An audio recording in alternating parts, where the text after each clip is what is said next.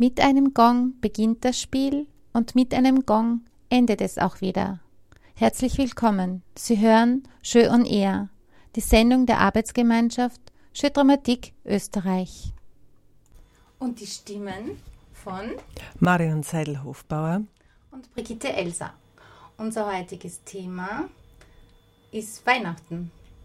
Wir sind vor Weihnachten und Jeu Dramatik ist eine Theatermethode, mit der man alles spielen kann. Und eben zur Weihnachtszeit wird es besinnlicher. Da gibt es dann Gedichte und Geschichten zum Spielen. Und natürlich auch ein bisschen Musik. Und unsere heutige Sendung. In unserer heutigen Sendung werden wir Gedichte und Geschichten hören. Dazwischen ein bisschen Musik vom Otto Lechner und Geschichten, die aus den Geschichten entstanden sind. Und zur Einstimmung möchte ich ein Lied spielen. Das ist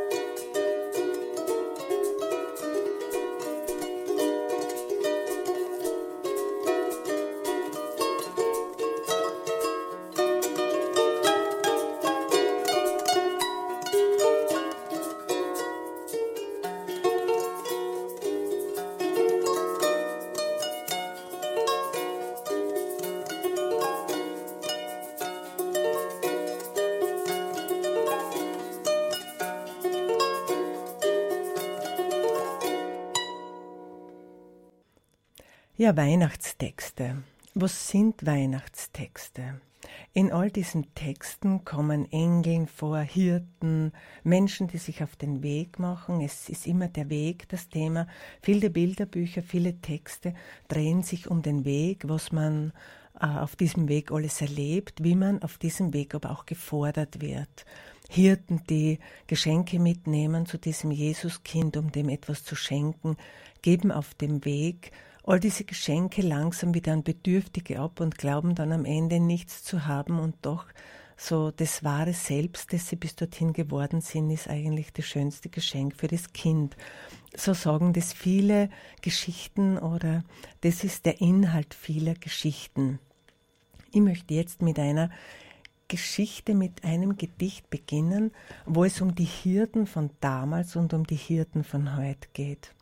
Äh, es ist ein Gedicht von äh, Walter Müller und heißt Die Hirten damals. Die Hirten damals, die waren naiv, die machten sich gleich auf die Reise. Als der Enkel sie weckte und keiner rief, hey Moment mal, zuerst die Beweise. Wir heute, wir würden so einfach nicht gehen. Wir müssten zuerst alles schriftlich sehen, mit Stempel und Siegel im amtlichen Brief, die Hirten damals, die waren naiv. Die Hirten damals, die fragten nicht, was macht diesen Himmel so weit? Die sahen hinauf in das gleißende Licht und wussten auch schon Bescheid. Wir heute, wir sagen am Himmel der Schein. Das könnte ein UFO von irgendwo sein, eine Reflexion, ein Satellitenlicht. Die Hirten damals, die fragten nicht. Die Hirten damals, die hatten es leicht, wie still es doch damals noch war. Ein Flüstern aus Engelsmund hat schon gereicht, und allen war alles klar. Wir heute, wie sollten wir Engel erkennen, wenn bei Tag und bei Nacht die Maschinen rennen? Gegen alles, was leise ist, sind wir nicht geeicht. Die Hirten damals, die hatten es leicht. Die Hirten damals, die wussten nicht viel. Sie kannten halt grad ihre Heide. Keine Ahnung vom Kosmos, vom Kräftespiel, den komplexen Systemen der Erde. Wenn uns eine glutwarme Winternacht weckt. Dann tippen wir kühl auf den Treibhauseffekt. Die dachten, das heilige Bar ist am Ziel. Die Hirten damals, die wussten nicht viel. Einmal noch so wie die Hirten sein. Einmal noch nur eine Stunde. Und Engel hören im Sternenschein dieses Lied mit der göttlichen Kunde. Wir heute sind tausendmal klüger als die, sind bewandert in jeglicher Welttheorie, und trotzdem lädt uns kein Engel ein. Ach, einmal noch so wie die Hirten sein. Dann mag man gar nicht gleich reden. ja, eine Möglichkeit, Hirtsein zu spielen, eine Möglichkeit, sich auf den Weg zu machen, eine Möglichkeit, äh, den Schein naiv zu betrachten, nicht viel zu wissen und sich einfach nur auf sein Herz zu verlassen und da den Unterschied zu erleben. Das heute und, und das, das gestern. Gestern, genau. Mhm. Und auch mit den Kindern. Ne? Also das ist auch ein, ein Gedicht, wo man auch mit Kindern spielen kann und es auch sehr spannend sein kann, was sich die Kinder aus, das heißt, es ist spannend, was sich die Kinder dann für Rollen aussuchen. Ob sie eher in der Vergangenheit oder in der Jetztzeit spielen würden. Also mit Kindern gespielt, die Kinder wählen die Vergangenheit. Das ist dem Kind einfach noch näher. Mhm. Das Naive, das Weggehen, an das gute Glauben, sich auf den Weg machen. Was würdest du wählen? Ich hoffe auch das Naive. das ist jetzt schwer mit Kopfhörer am Kopf, sich vorzustellen, was man jetzt schnell aussuchen wird. Ja, Hast du das schon gespielt? Ich habe das schon gespielt, ja. Ähm, das Schöne an den Weihnachtstexten ist so diese Ruhe, dieses, die Menschen gehen ihrer Arbeit nach und von der Arbeit ähm, holt sie etwas weg, was aber wieder Ruhe ist.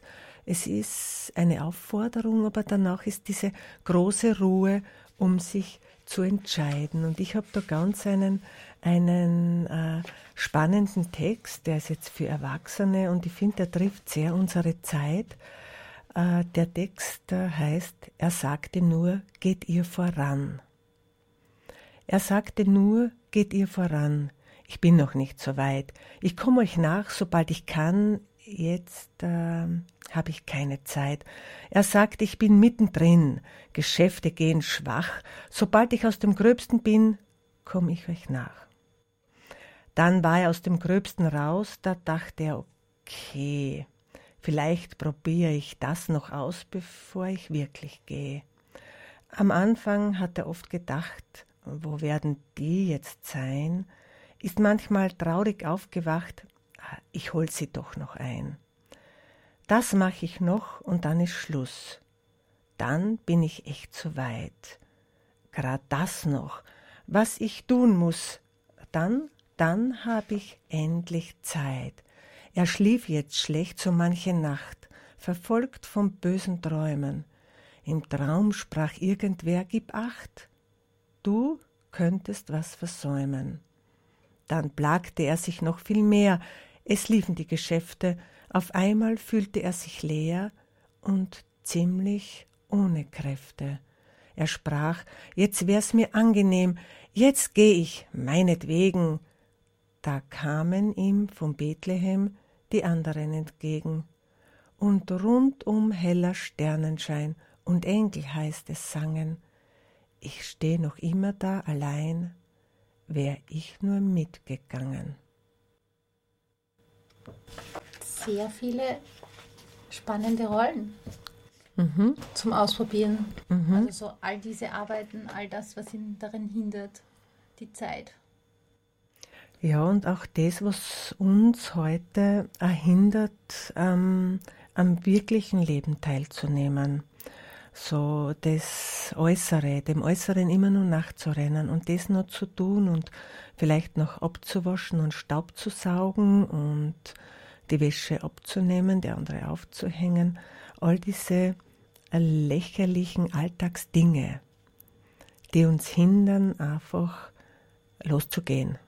Auch wenn man vielleicht nicht weiß, wo jetzt Bethlehem liegt, aber einfach loszugehen. Genau. Und das eignet sich natürlich wunderbar für uns Erwachsene zu spielen, um dann so wirklich zu merken, ja, es liegt einfach an mir, dass ich mich aufmache und dass ich einfach losgehe. Vielleicht ähm, können wir das ein bisschen langsamer lesen, so wie wir es lesen, wenn wir spielen würden. Vielleicht können die, die zuhören, sich dann vorstellen, ein bisschen so einfühlen, was wird denn für sie interessant sein. Zu spielen. Ich lese es gern noch einmal, ja. Er sagte nur, geht ihr voran. Er sagte nur, geht ihr voran. Ich bin noch nicht so weit. Ich komm euch nach, sobald ich kann. Jetzt habe ich keine Zeit. Er sagte, ich bin mittendrin. Geschäfte gehen schwach. Sobald ich aus dem Gröbsten bin, komm ich euch nach. Dann war er aus dem Gröbsten raus. Da dachte er, okay, vielleicht probiere ich das noch aus, bevor ich wirklich gehe. Am Anfang hat er oft gedacht, wo werden die jetzt sein? ist manchmal traurig aufgewacht, äh, ich hol sie schon noch ein. Das mache ich noch, und dann ist Schluss. Dann bin ich echt zu weit. Grad das noch, was ich tun muss. Dann habe ich endlich Zeit. Jetzt schlief er schlecht, so manche Nacht, verfolgt von bösen Träumen im Traum sprach irgendwer, Gib acht, du könntest was versäumen. Dann plagte er sich noch viel mehr, es liefen die Geschäfte, und einmal fühlte er sich leer und ziemlich ohne Kräfte. Er sprach, jetzt wär's mir angenehm, jetzt geh ich meinetwegen. Da kamen ihm vom Bethlehem die anderen entgegen, und rundum heller Sternenschein und Engel, heißt es sangen. Ich steh noch immer da allein, wär ich nur mitgegangen. Ja, und dass Weihnachtsgeschichten nicht immer so ruhig sein müssen, da wollen wir mit dem nächsten Lied von Otto Lechner einstimmen.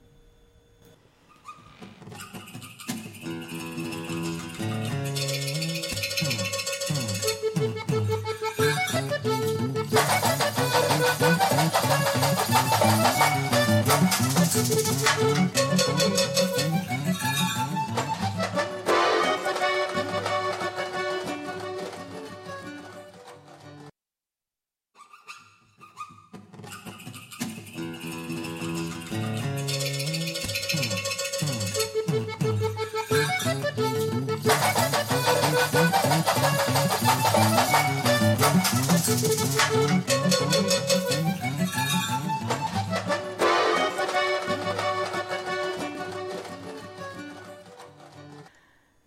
die Geschichte, die ich mitgebracht habe, ist von Karl Heinrich Wackerl und heißt Der Tanz des Räubers Horrificus.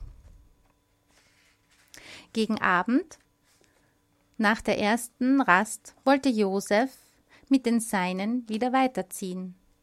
Er nahm aber den Esel und ritt voraus hinter einen Hügel, um den Weg zu erkunden. Es kann doch nicht mehr weit sein bis Ägypten, dachte er. Indessen blieb die Mutter Gottes mit dem Kinde auf dem Schoß allein unter der Staude sitzen, und da geschah es, dass ein gewisser Horrificus des Weges kam, weithin bekannt als der furchtbarste Räuber in der ganzen Wüste. Das Gras legte sich flach vor ihm auf den Boden, die Palmen zitterten und warfen ihm gleich ihre Datteln in den Hut. Und noch der stärkste Löwe zog den Schweif ein, wenn er die roten Hosen des Räubers von weitem sah. Sieben Dolche steckten in seinem Gürtel, jeder so scharf, dass er den Wind damit zerschneiden konnte. An seiner Linken baumelte ein Säbel, genannt der krumme Tod. Und auf der Schulter trug er eine Keule, die war mit Skorpionschwänzen gespickt. Ha! schrie der Räuber und riß das Schwert aus der Scheide. Guten Abend, sagte Mutter Maria. Sei nicht so laut, er schläft. Dem Fürchterlichen verschlug es den Atem bei dieser Anrede. Er holte aus, köpfte eine Distel mit dem krummen Tod. Ich bin der Räuber Horrificus, lispelte er. Ich habe tausend Menschen umgebracht. Gott verzeihe dir, sagte Maria. Lass mich ausreden, flüsterte der Räuber. Und kleine Kinder wie deines brate ich am Spieß. Schlimm, sagte Maria. Aber noch schlimmer, dass du lügst. Hierbei kicherte etwas im Gebüsch, und der Räuber sprang in die Luft vor Entsetzen. Und noch nie hatte jemand in seiner Nähe zu lachen gewagt. Es kicherten aber nur die kleinen Engel. Im ersten Schreck waren sie alle davongestoben, und nun saßen sie wieder in den Zweigen. Fürchtet ihr mich etwa nicht? fragte der Räuber kleinlaut. Ach, Bruder Horrificus, sagte Maria, was bist du für ein lustiger Mann? Das drang dem Räuber Lind ins Herz. Denn die Wahrheit zu sagen, dieses Herz war weich wie Wachs. Als er noch in den Windeln lag, kamen schon die Leute gelaufen und entsetzten sich. Wehe uns, sagten sie. Wie sieht er nicht wie ein Räuber aus? Später kam niemand mehr, sondern jedermann lief davon und warf alles hinter sich. Und Horrificus lebte gar nicht schlecht dabei, obwohl er kein Blut sehen und kaum ein Huhn am Spieß braten konnte. Darum tat es nun den Fürchterlichen in der Seele wohl, dass er endlich jemand gefunden hatte, der ihn nicht fürchtete. Ich möchte deinem Knaben etwas schenken, sagte der Räuber. Nur habe ich leider nichts als lauter gestohlenes Zeug in der Tasche. Aber wenn es dir gefällt, dann will ich für ihn tanzen. Und es tanzte der Räuber Horrificus vor dem Kinde und kein lebendes Wesen hatte je dergleichen gesehen. Den krummen Tod hob er über sich gleich der silbernen Sichel des Mondes, die Beine schwang er unterhalb mit der Anmut einer Antilope, und so geschwind, dass man sie nicht mehr zählen konnte. Er schleuderte alle sieben Dolche in die Luft und sprang durch den zerschnittenen Wind. Gleich einer Feuerzunge wirbelte er wieder herab. So gewaltig und kunstvoll tanzte der Räuber, so überaus prächtig, war er anzusehen mit seinen Ohrringen und dem gestickten Gürtel und den Federn auf dem Hut, dass sogar die Jungfrau Maria ein wenig Glanz in die Augen bekam. Auch die Tiere der Wüste schlichen herbei, die königliche Ureus-Schlange und die Springmaus und der Schakal, alle stellten sich im Kreise auf und klopften mit ihren Schwänzen den Takt in den Sand. Schließlich sank der Räuber erschöpft zu Füßen Marias nieder, und da schlief er auch gleich ein. Josef war längst weitergezogen, als er endlich wieder aufwachte und benommen seines Weges ging. Alsbald merkte er auch, dass ihn niemand mehr fürchtete. Er hat ja ein weiches Herz, erzählte die Springmaus überall. Vor dem Kinde hat er getanzt, zischte die Schlange. Horrificus blieb in der Wüste. Er legte seinen fürchterlichen Namen ab und wurde ein mächtiger Heiliger im Alter. Es soll verschwiegen bleiben, wie er im Kalender heißt. Ja, das ist die Geschichte vom Räuber Horrificus. Und wenn ich die höre, sehe ich heute noch den Räuber Horrificus tanzen. Aus, das, aus dem ersten Spiel, das ich mit dieser Geschichte gespielt habe. Ja, es weckt unzählige Bilder, äh, Bilder, wo sich das Gras niederlegt, wie der Horrificus kommt und wie diese Engel da im Gebüsch kichern und lachen und ja, es ist wirklich eine Geschichte voller Bilder, Bilder, die sich zum Spielen ganz gut eignen. Ja, und das auch ganz spannend ist, weil ich habe es mit meiner Theatergruppe ein paar Mal gespielt und mit unterschiedlichen Horrifikussen. Mhm. Mhm. Und es ist dann ganz spannend, weil, weil, weil unser letzter Horrifikus ist schon etwas älter, er ist schon über 70 Jahre alt und er ist eher zart von seiner Statur und er bekam Unterstützung von jemandem, der die, das Fürchterliche gespielt hat. Und er war so überhaupt nicht fürchterlich, er hat sich schon so fürchterlich gefühlt, aber als nach außen halt so irgendwie. Und ja, er war halt dann einfach nur lieb. Und getanzt hat er dann wirklich so lange, dass wir alle im Schwinders, jeder nur mehr gewartet hat, dass er sie endlich niederlegt. Weil ja die ganzen Tiere mitgetanzt haben. Und die waren mhm. schon voll müde, aber der, der Horrificus hat, hat immer, getanzt, getanzt, der hat sich noch mhm. immer gedreht. Mhm. Und es war dann wirklich schon so die Sehnsucht, ähm, dass er vielleicht endlich mal einschlafen mag. So aber es hat mhm. ziemlich lang gedauert, bis er dann Mhm. Das habe ich aber auch jedes Mal so erlebt, dass dieser Horrificus sehr lange und ausgiebig tanzt. Ja. Ich finde das auch sehr, ja, so passend. Das Schöne an den Schödramatik ist, dass wenn jemand den Horrificus spielt und eigentlich gar nicht so das Fürchterliche ist, dass es da dann jemand geben kann, der diese fürchterliche Seite mhm. lebt. Das finde ich das Tolle, dass der Mensch dann von der fürchterlichen Seite vielleicht ein bisschen mitgezogen wird, mitgetragen wird und äh, dann, wenn es aus ist, dann kann er die richtig ablegen wieder. Ja. Ja, ja. ist eine wunderbare Geschichte, wo es wieder äh, um diesen Weg geht, wo diese Maria mit dem Josef und dem Kind, dem Esel, sich da auf den Weg machen und wo dann dazwischen was passiert eben. Ja. Ja, also diese Maria, die da sitzt und überhaupt keine Angst hat. Ne? Genau. Also so, genau. man kann dann auch vorher so ausprobieren, sie mit der Gruppe dann auch vorher so ausprobiert, ne? Wie geht's dir? Also der eine darf ganz wütend sein und halt zu schreien beginnen. Und der zweite oder die zweite, je nachdem, wer es halt gerade war, hat einfach gelächelt. Mhm. Ja, so. Mhm. Mit all dieser Liebe und mit all diesem Wohlwollen, mhm. das mhm. Und der glaubt dir das jetzt einfach nicht, dass du da hupst wie ein Rumpelstilzchen und genau. das hilft gar nichts. Und wie schnell man eigentlich Schachmatt ist, wenn mhm. man wenn man so angelächelt wird, wenn man hupft wie Rumpelstilzchen. Das mhm. geht nicht mhm. lang. Also wir haben das dann so gemacht, dass ähm, es waren vier, also vier Gruppen und wir haben es dann wirklich so gemacht, dass der fürchterliche immer gewechselt hat, weil das war einfach zu kurz mit an. Mhm. Die waren mhm. enttäuscht. Also irgendwie das hilft nichts, ne? Das hilft ja gar nichts. Mhm, mhm. Was es ja eigentlich auch ist, ne? Aber es ist so für, fürs Erleben, für den, der fürchterlich spielen will, und dann wirst du so angelächelt, ist es ja wirklich schwer, das auch mhm, durchzuhalten. Mhm. Ein bisschen. Ein bisschen ist er ja, er versucht es ja zumindest ein paar Mal, nicht? Die Maria ein bisschen einzuschüchtern. Ne? Mhm, so mhm. ja. Und wie es ihm dann nicht gelingt, das ist auch für die Kinder sehr schwierig. Das, ich will gern so böse sein und so wild sein und dann gelingt es mir nicht. Das einmal auszuprobieren und so ein Schauspieler zu sein, der, der äh, es probiert und dem es nicht gelingt. Ja, mir fällt da immer meine Oma ein. Wenn wir wild waren, dann ist sie immer gekommen und hat über das Kopf gestreicht und gesagt, was hast du denn? Du hast nicht mehr kennen. Mhm, also mhm. wir haben, glaube ich, alles vergessen, warum wir eigentlich jetzt einen Radau gemacht haben. Ich kann mich nicht mehr erinnern. Ich weiß nur, es war, wir waren sofort still. Also es war irgendwie ganz spannend. Ja, dann mache ich das, spiele das nächste Lied.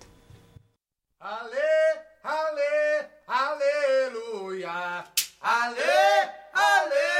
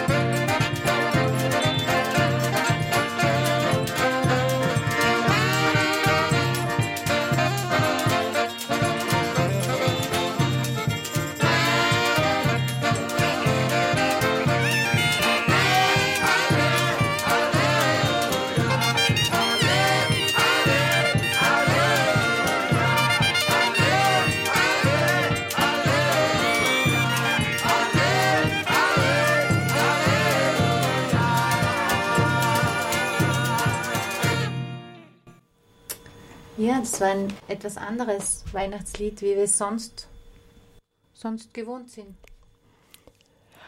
Ja, und äh, dieses Weihnachtslied, das stimmt mich so ein auf äh, verschiedene Themenmöglichkeiten oder einer Themenvielfalt, die diese Weihnachtsgeschichte mit sich bringt. Das heißt, wenn ich mit Kindern spiele, dann ist es mir möglich, schon zu Beginn vom Advent über die Hirten und die Schafe und wie leben Hirten und was tun die den ganzen Tag mit den Schafen, ähm, mit den Kindern zu experimentieren.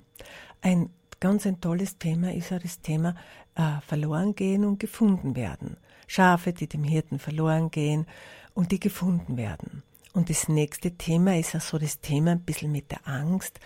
Äh, in der Nacht gibt es Wölfe und Schafe, die, die äh, bis am Abend noch weit draußen sind und die der Hirte dann holt, damit dem Schaf nichts passiert. So das Thema der Wolf, das Schaf und der Hirte.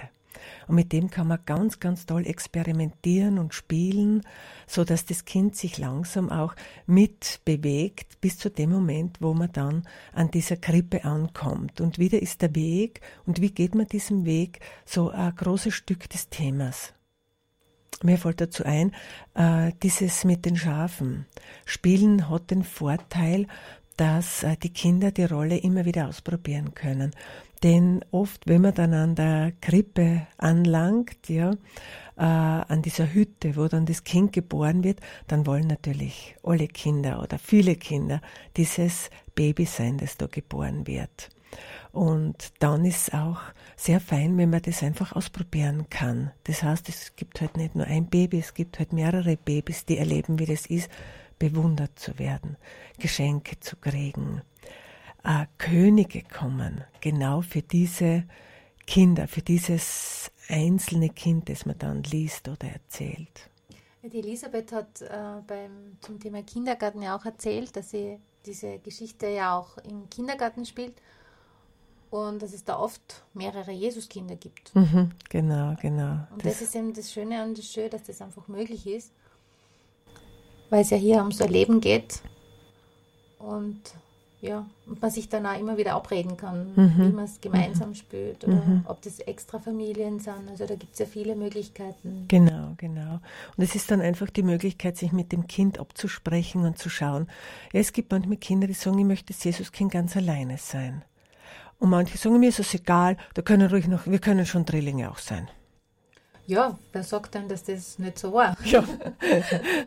also, wir waren ja nicht dabei. Ja, also, für die Kinder ist es schon äh, ganz, ganz spannend damit äh, ausprobieren zu dürfen. Ja? Und so ist es auch manchmal, dass dann die Maria Schwester hat, die auch noch Kinder kriegt und dass dann einfach mehr in diesem Stall sind.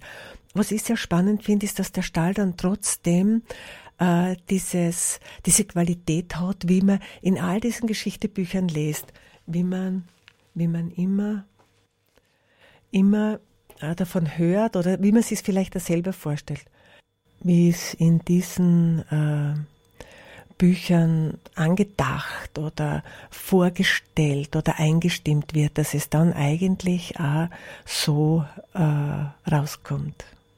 Ja, spannend. Man weiß ja dann auch oft nicht, was wirklich war. Und ich sehe da ja gerade so ein Buch vor mir liegen, vor dir liegen eigentlich. Ja, das ist das der ist Buch, das Buch der vierte König.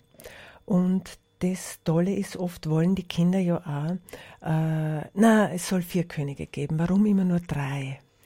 Und die Geschichte ist äh, eine Geschichte eigentlich für Erwachsene und ist jetzt vor einigen Jahren auch als Bilderbuch erhältlich wo es darum geht, dass ähm, Kaspar, Melchior und Balthasar sich auf den Weg machen, aber das aus einem, aus einem anderen Land, auch aus einem russischen Land, also es ist eine, eine russische Legende, äh, dass sich da auch ein König auf den Weg macht. Und er, er hört von den anderen dreien und er vernimmt, warum sie sich auf den Weg machen.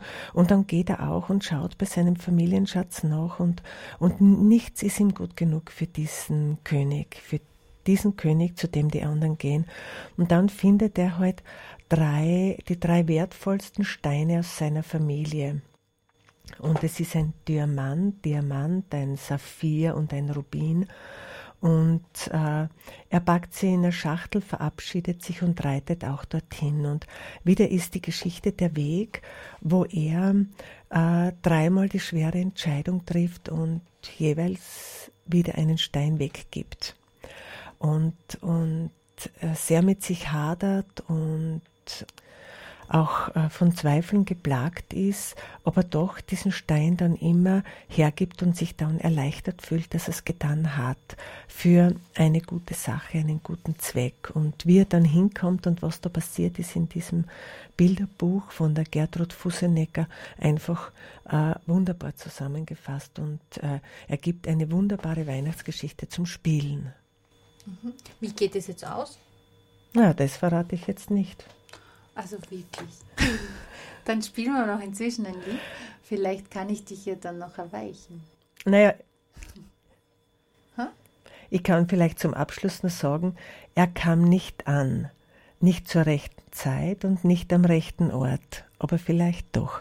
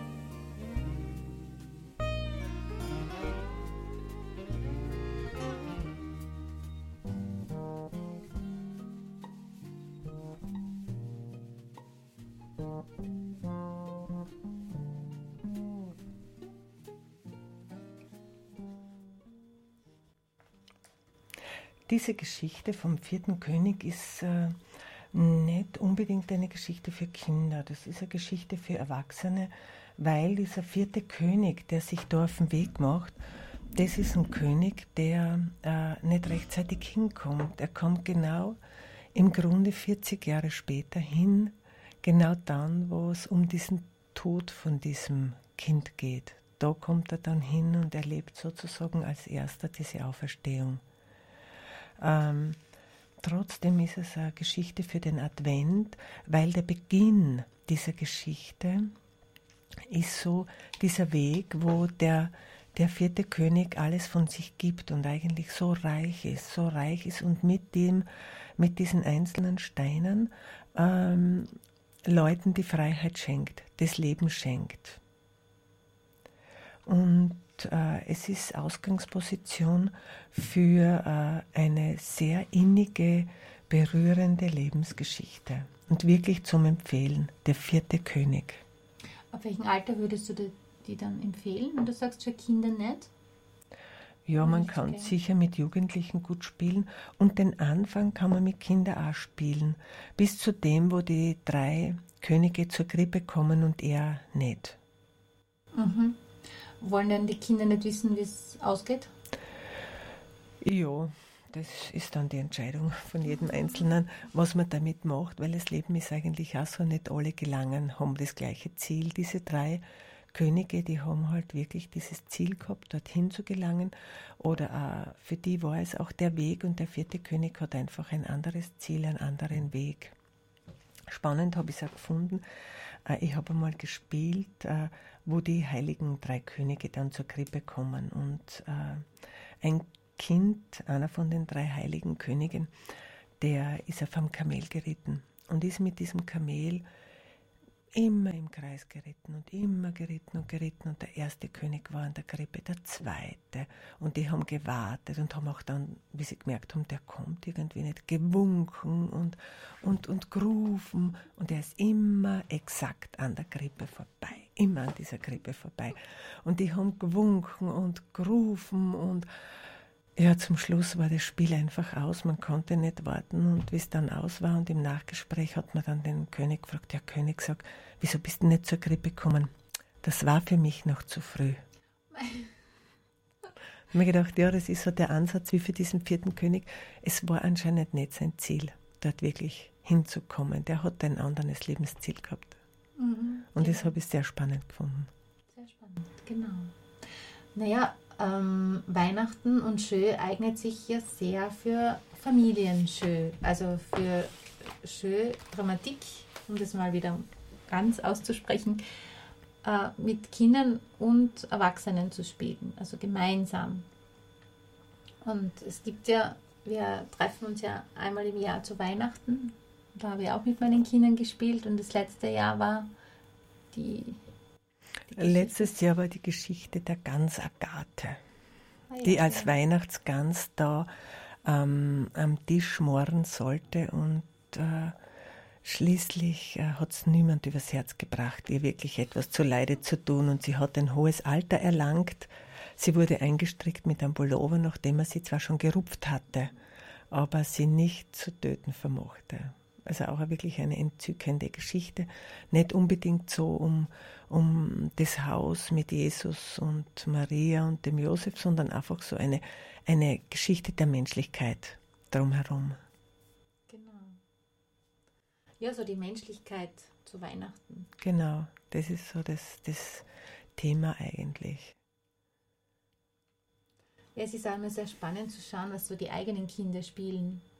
Mhm. Und auch ähm, was, so was am Anfang für Eltern auch schwierig ist, so dieses gemeinsame Spielen, so gleichwertig zu sein, ähm, von den Kindern sich nicht sagen lassen, was du jetzt spielst, so wie es daheim oft ist. Nicht? Wenn man mitspielt, dann kriegt man ja so ähm, genaue Anleitung, was man mhm. so spielen soll mhm. nicht? am Anfang. Mhm. Also wenn Kinder so äh, Eltern jemanden zum Rollenspiel einteilen, dann haben sie ja genaue Vorstellung davon was sie spielen wollen und auch da, darüber, was du spielen sollst als mhm. Elternteil. Ich mhm. erlebe das jetzt auch gerade mit, mit meinem kleinen Neffen, der ist fünf. Ähm, der hat schon ganze Geschichten im Kopf. Und wenn ich dann nicht so tue, wie, wie er sich das vorstellt, dann gibt es Diskussionen. Und das im Schö ist eigentlich ganz was anderes. Da ist man gleichwertig, da ist man einfach Spieler und da ist dieses Mama-Tochter-Gefälle nicht egal in welche Richtung. Und man hat als Elternteil auch ein bisschen so die Freiheit, das zu spielen, was man selber will, ohne mhm. auf das Kind mhm. Rücksicht zu nehmen. Mhm. Also so. Und, uh, und die Kinder müssen auch nicht den Eltern gefallen, so wie es halt sonst bei dem Schultheater ist, wo man halt auf der Bühne steht. Mhm. Ich finde das auch das Schöne, dass da viele Familien zusammenspielen und dass da ja, wie du sagst, Kinder und Erwachsene so gleichgestellt sind und dass dann einfach 40, 50 Leute gibt, groß und klein, die zusammen an einem Thema das äh, Erarbeiten, das Spiel und dass der Ansatz der Kinder ja oft ganz anders ist als unser Ansatz als Erwachsener und dass das so miteinander so gut verwoben ist, so wie so ein Teppich voller Energie. Das ja. finde ich so schön dran. Genau. Und auch, dass sie Erwachsene spielen, obwohl Erwachsene da sind. Genau. Und mhm. sie gar nicht, äh, also so den Wunsch haben, das Kind zu spielen. Mhm. Mhm. Und auch nicht am Rockzipfel hängen. unbedingt äh, die ganz Kleinen vielleicht beim ersten Mal, wenn man sie, wenn man die anderen nicht so gut kennt. Aber grundsätzlich habe ich so beobachtet bei meinen, die zwei Jüngeren, also Jüngeren. Ja, sie sind die zwei Jüngeren, es gibt einen großen. ja, das war recht spannend, weil der Kleine war schon kleiner, wie er angefangen hat, mit den Erwachsenen zu spielen. Und er hat, glaube ich, einen Räuber gespielt, wenn mich nicht alles täuscht, das erste Mal. Und war eigentlich noch recht klein. Mhm, Also, mhm. ich weiß es nicht mehr so genau, aber ich glaube, er hat es mir erzählt. Ja. Ich finde es auch so spannend, dass sich dann im Spiel das nicht umdreht. Dass nicht äh, die Kinder jetzt dann nur die Erwachsenenrollen übernehmen und die Erwachsenen das Gefühl haben, jetzt sind wir mal Kinder und wir drehen das um, sondern das ist wieder etwas Gemeinsames. Erwachsene sind Erwachsene und Kinder sind Erwachsene. Manche Erwachsene spielen ein Tier, manche Kinder spielen ein Tier. Und manche Kinder sind ein Kind und dann sind Erwachsene auch Kinder. Und das ist aber alles in einer Ebene, wo, wo es ein so ein achtsames, einfühlsames Miteinander äh, sich ergeben kann. Das finde ich sehr berührend. Ich finde es immer ganz berührendes Spiel, wo Großmütter und Enkel und Kinder und Eltern einfach zusammenspielen. Es muss auch nicht unbedingt ein Verwandtschaftsverhältnis sein. mhm. Ne? Also, weil es sind ja nicht alle miteinander verwandt, die spielen. Genau, genau. Das ist noch das eine. Und auch das, die Nachgespräche, ne? das Mhm. ist ja genauso spannend, so, äh, wenn man sein Kind hört, zu sagen, wie es ihm gegangen ist und, und auch das Kind merkt, es wird jetzt nicht bewertet, da Mhm, redet jetzt mhm, keiner, wie hast mhm. du da Genau. und ach, das hast du aber gut gemacht oder so. Und ja, es ist wie, ja, ich meine, wir kennen es ja vom, vom, vom, als Leiter natürlich. Aber es ist dann noch einmal was anderes, wenn man das bei den eigenen Kindern dann auch wahrnimmt, weil ja, wenn man selber anleitet, ja mitunter schon die Kinder nicht, nicht unbedingt so reagieren, wie man es manchmal Mhm, gern hätte. mhm. Also so wie es mir einmal passiert ist bei meinen Ältesten. Und bei meinen Jüngeren habe ich die Gruppe anleiten können, das hast du gar nicht gemerkt, dass das meine Kinder sind, also Mhm. dass da ein Verhältnis Mhm. besteht. Und ja, und beim gemeinsamen Spiel, ja, ich habe es sehr entspannend gefunden, es war schön. Du hast da ein Buch aufgeschlagen, sehe ich. Ja, mit Erwachsenen ist es manchmal leichter, Themen um die Weihnacht zu spielen, als wirklich diesen, diesen Weg zur Krippe. Das haben wir schon so oft gehört, das ist oft schon so ein bisschen abgedroschen. Und man, wir haben oft vielleicht das Gefühl, das ist nicht unbedingt unseres, weil da fällt uns die Geschichte mit der Kirche und mit all dem ein. Aber es eignen sich auch Texte, wo es um Menschlichkeit geht, Texte, wo es um, um, um Liebe geht, um Licht geht, für äh, Erwachsene in dieser Zeit zu spielen.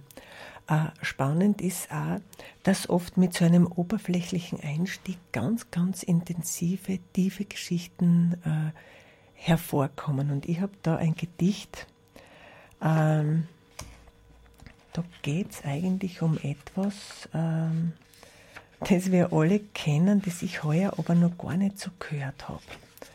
Und ähm, dieses Gedicht möchte ich einfach äh, gerne noch äh, vorlesen, weil es, es ist so, so nebenbei ähm, so oberflächlich und doch hat es irgendwie äh, im Spiel dann einen, einen Tiefgang durch das, was wir mit diesen Liedern verbinden. Und das Gedicht heißt einfach Weihnachtslieder Warteschleife. Wenn ich im Advent zum Hörer greife, so ist's alle Jahre wieder. Land ich garantiert in der Warteschleife. Da klingen dann Weihnachtslieder. Im Augenblick ist keine Leitung frei, aber Heitschi, Bombaichi, Heitschi, Bombaichi, Bombay. Aus jeglichen amtlichen Telefon, sogar im Büro für Beschwerden, hör ich statt gebührender Information und Friede den Menschen auf Erden. Ob Auskunft, Vermittlung, ob Gendarmerie, es meldet sich sicher und prompt statt eines Menschen eine Melodie, dass morgen der Weihnachtsmann kommt. Im Augenblick ist keine Leitung frei, aber Haitschi Bombaichi, Haitschi Bombay. Ich will mir beim Reisebüro was bestellen, ein Ticket. Das war stets mein Traum. Zwei Wochen mit Sonnenschirm auf den Seychellen, doch höre ich nur O Tannenbaum. Ich sage sofort meinem Radio, die sollen darüber berichten, und ich höre nichts als in Dulce Jubilo, gegeigt von den Kirchberger Wichten. Im Augenblick ist keine Leitung frei, aber Haitschi Bombaichi, Haitschi Bombay. Ich hab's bei der Taxizentrale probiert, da dudelt's zu meinem Schrecken das Lied, immer wenn es Weihnacht wird, auf Maultrommeln und Dudelsäcken. Ich wähle die Kummernummer und hör bloß, es ist ein Russ entsprungen, so sehr ich auch zürne und mich empöhr, ob Feuerwehr, Zugauskunft und Polizei, aber Haitschi Bombaichi, Haitschi Bombay, im Bürgermeisterbüro, in meinem Stammcafé und in der Kirchengebührenstelle hört man nichts als leise rieselt der Schnee. Es wird mir zu bunt und ich wähl auf der Stell die Nummer vom Herrn Bundeskanzler und hört zehn Minuten lang Jingle Bell. Im Augenblick ist keine Leitung frei, aber Haitschi, Bombaichi, Bombay. Irgendwer hat vorhin meine Nummer gewählt. Ich weiß schon, habe ich mir gedacht.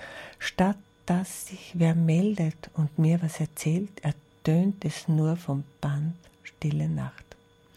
War keine Musik, kein Gesang oder so, gefiedelt, gegeigt, gepfiffen, war nur eine stumme Stimme, die sagte Hallo, ich hab's zu spät erst begriffen. Das ist der Advent. Du, der macht mich ganz dumm. Aber Haitschi Bombaichi, Haitschi Bum Bum. Ruf noch einmal an, meine Leitung ist frei. Aber Haitschi Bombaichi, Haitschi Bombay. Jetzt traue ich mich gar kein, gar kein Lied mehr reingeben. Das Tolle, was da gespielt wird, ist, dass äh, uns allen oft diese Adventzeit viel zu viel ist.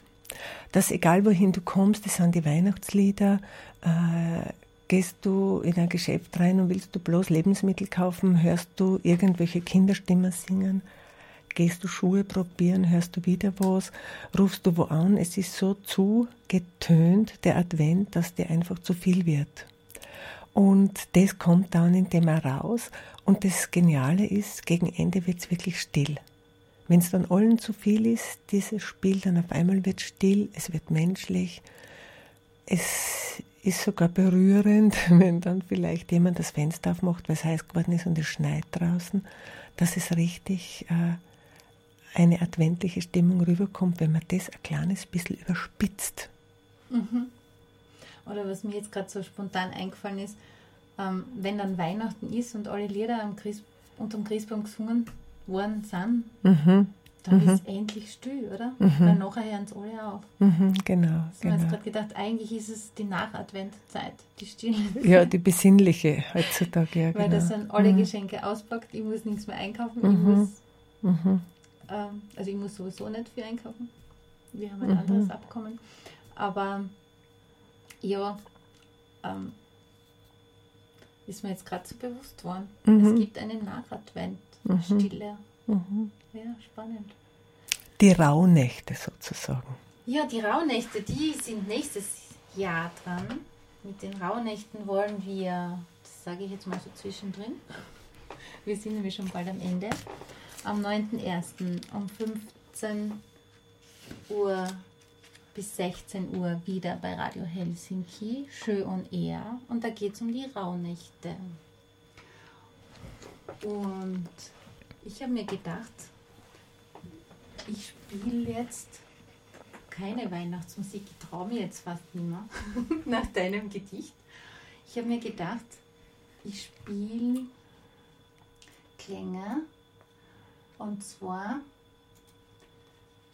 ich, war ich bei einem Märchenerzählabend und da gab es etwas ganz Besonderes. Da gab es eine Frau, die mit Klangschalen Musik gemacht hat.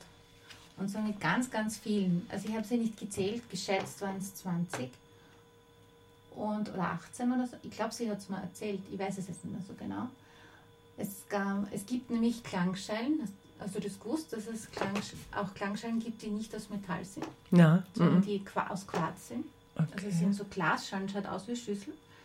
Äh, ein bisschen anders in der Form wie die Metallschalen. Hätte ich gesagt, ein bisschen mehr so Bauchig oder Zy was? ja, zylin nein, zylindrisch, Zylindrisch, okay. eigentlich mehr. Ja, und ich habe mir gedacht, ich spiele das jetzt mal.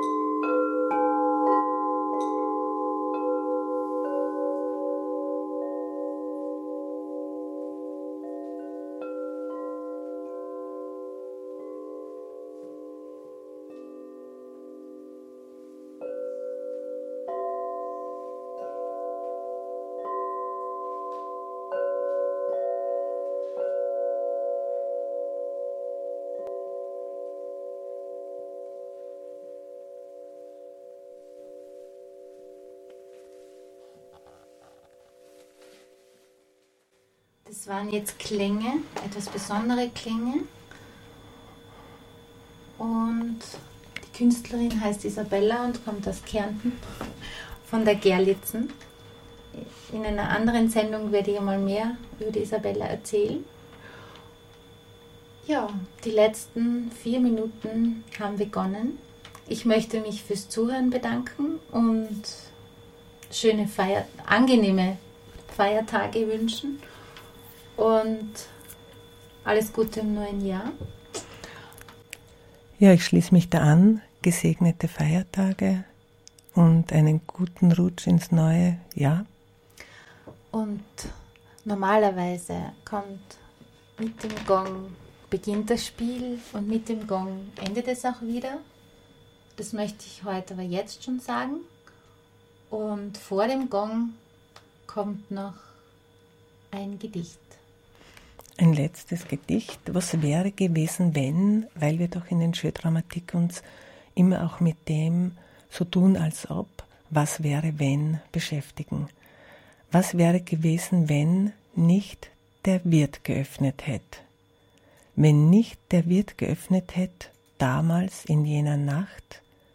Der Wirt, denke ich mir, war schon zu Bett und sein Kind hat aufgemacht, hat einfach gesagt, kommt bitte herein. Vater schläft, ihr müsst leise sein. Und am Morgen war dann das Wunder vollbracht, das Wunder damals, in jener Nacht. Wenn's nicht der Wirt gewesen war, sondern dem Wirt sein Kind. Männer tun sich manchmal schwer, weil sie halt Männer sind. Hätt einfach gesagt, kommt bitte herein, ich kann euch meine Kammer leihen, ich schlaf im Stall in dieser Nacht. Und am Morgen war dann das Wunder vollbracht. Hätt nicht der Wirt das Pochen vernommen, damals in jener Nacht, dann wäre wohl sein Kind an die Tür gekommen und hätte einfach aufgemacht. Kinder verstehen alle Sprachen, besonders verstehen sie die Sprachen der Schwachen. Und am Morgen war dann das Wunder vollbracht, das Wunder damals, in jener Nacht. Wäre das bloß nicht mir geschehen gestern in dieser Nacht, ich hab nur rasch durch das Guckloch gesehen und hab nicht aufgemacht. Wär ich jetzt bloß mein eigenes Kind, dann wüsst ich, wer die da draußen sind, und ich kann nicht mehr schlafen die ganze Nacht. Warum werden heut so selten Wunder vollbracht?